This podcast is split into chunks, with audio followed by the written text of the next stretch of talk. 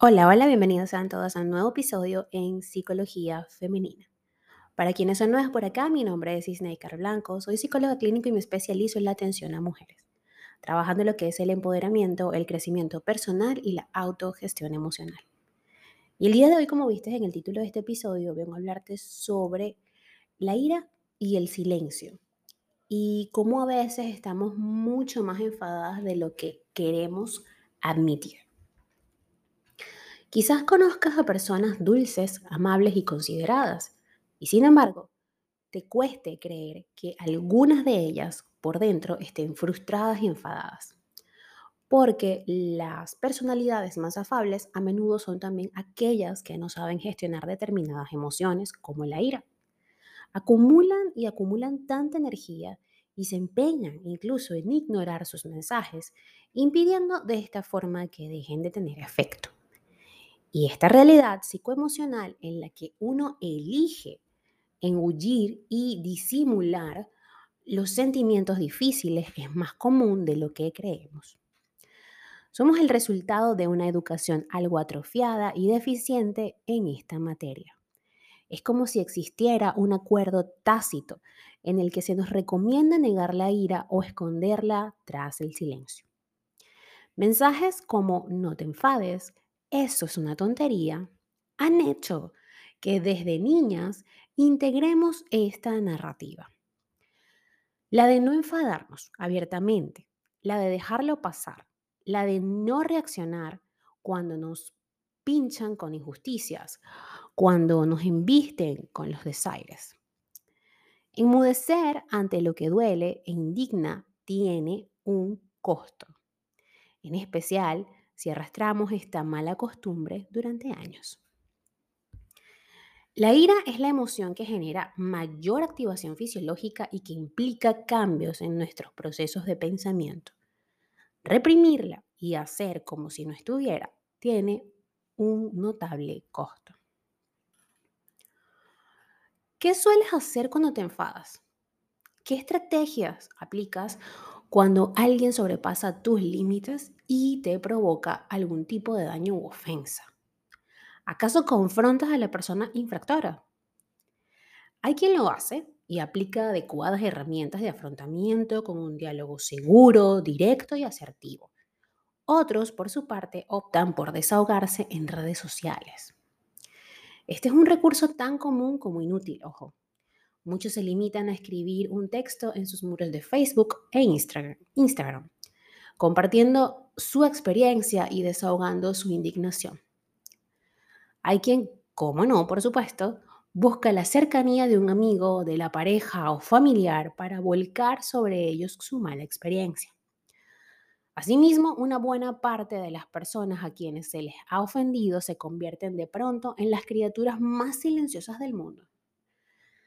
No solo no reaccionan ante esa figura que les ha provocado el daño, sino que durante unas horas o días se limitan a hacer costra, rememorando una y otra vez en la mente lo sucedido, sin tomar acción, imaginando que hubieran podido decir o hacer, pero sin hacer nada al respecto. Cuando pensamos en estados emocionales como la ira o el enfado, visualizamos al instante un emoticono de color rojo con los dientes apretados y con humo saliéndole de las orejas. Nuestra educación y la propia cultura que nos rodea nos inoculan la idea de que las emociones de valencia negativa son peligrosas. No solo no hay que expresarlas, sino que hay que desplazarlas de nuestro primer plano emocional al cajón del silencio.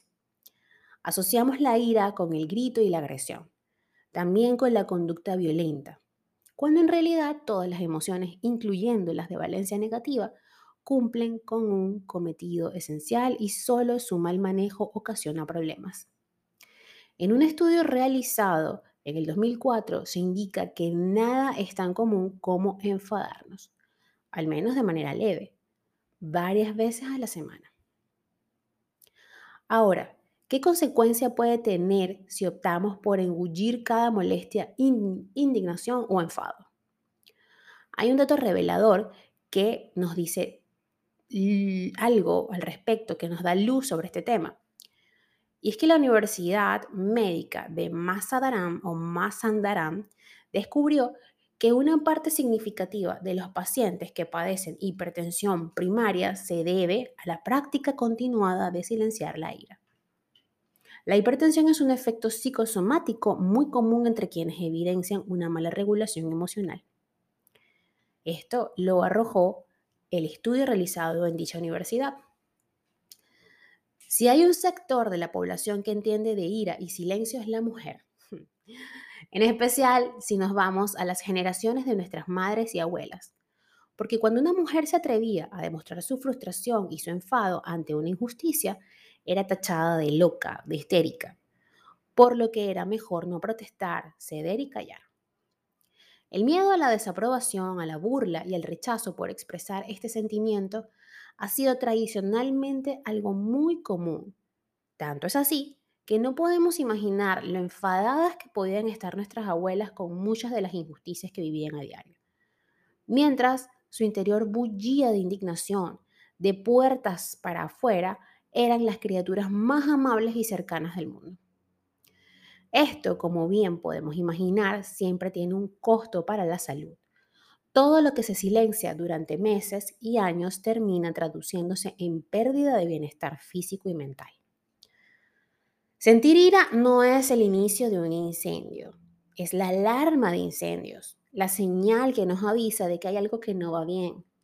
Puede que nos estén lastimando, que alguien vaya vulnerando nuestros derechos o valores. Tengamos esto claro. La ira y el silencio no hacen una buena alianza, porque no abordar la señal que nos envía esa emoción es ir en contra de nuestra naturaleza. Ahora bien, ¿Qué deberíamos hacer, Snaker, cuando experimentamos esta sensación? Pues bien, el día de hoy compartiré contigo algunas claves que te van a ayudar a gestionar esta emoción.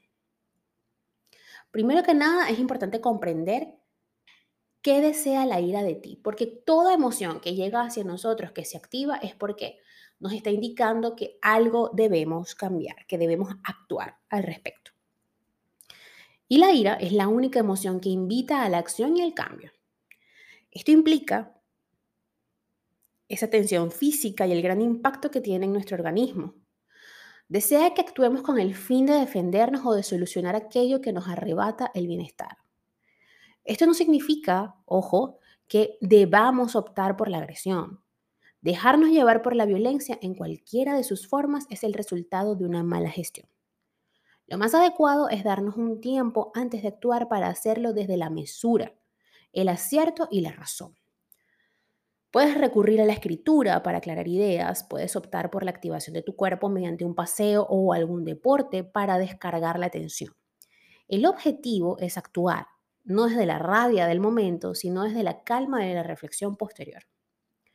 Los enfados acumulados y no afrontados terminan cambiando nuestro carácter la comunicación directa y asertiva es nuestra mejor aliada para reducir esa carga negativa arrastrada durante años.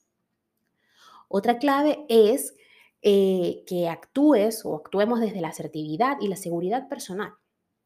Y es que hay que actuar ante lo que arrebata la dignidad y no vale escudarnos en el silencio y la inacción. Es necesario aplicar un enfoque basado en la asertividad, la negociación y el establecimiento de límites. Nuestros sentimientos de impotencia se reducirán cuando respondamos de manera firme, dejando claro que nos ha hecho daño y que no deseamos que vuelva a repetirse. Es cierto que la ira es una emoción intensa, pero lo cierto también es que puede controlarse. Y cuando lo hacemos, cuando la regulamos y hacemos un buen uso de ella, la vida mejora muchísimo. Hasta acá el episodio de hoy. Espero que lo hayas disfrutado y si ha sido así, por favor déjamelo saber a través de mis redes sociales, en Instagram, Twitter, Clubhouse y Twitch como Plenitud 11, en Facebook, en Facebook no, en Patreon como Plenitud y en TikTok como Isnaker Blanco Psicóloga. Un fuerte abrazo y que tengan todas y todos un hermoso día.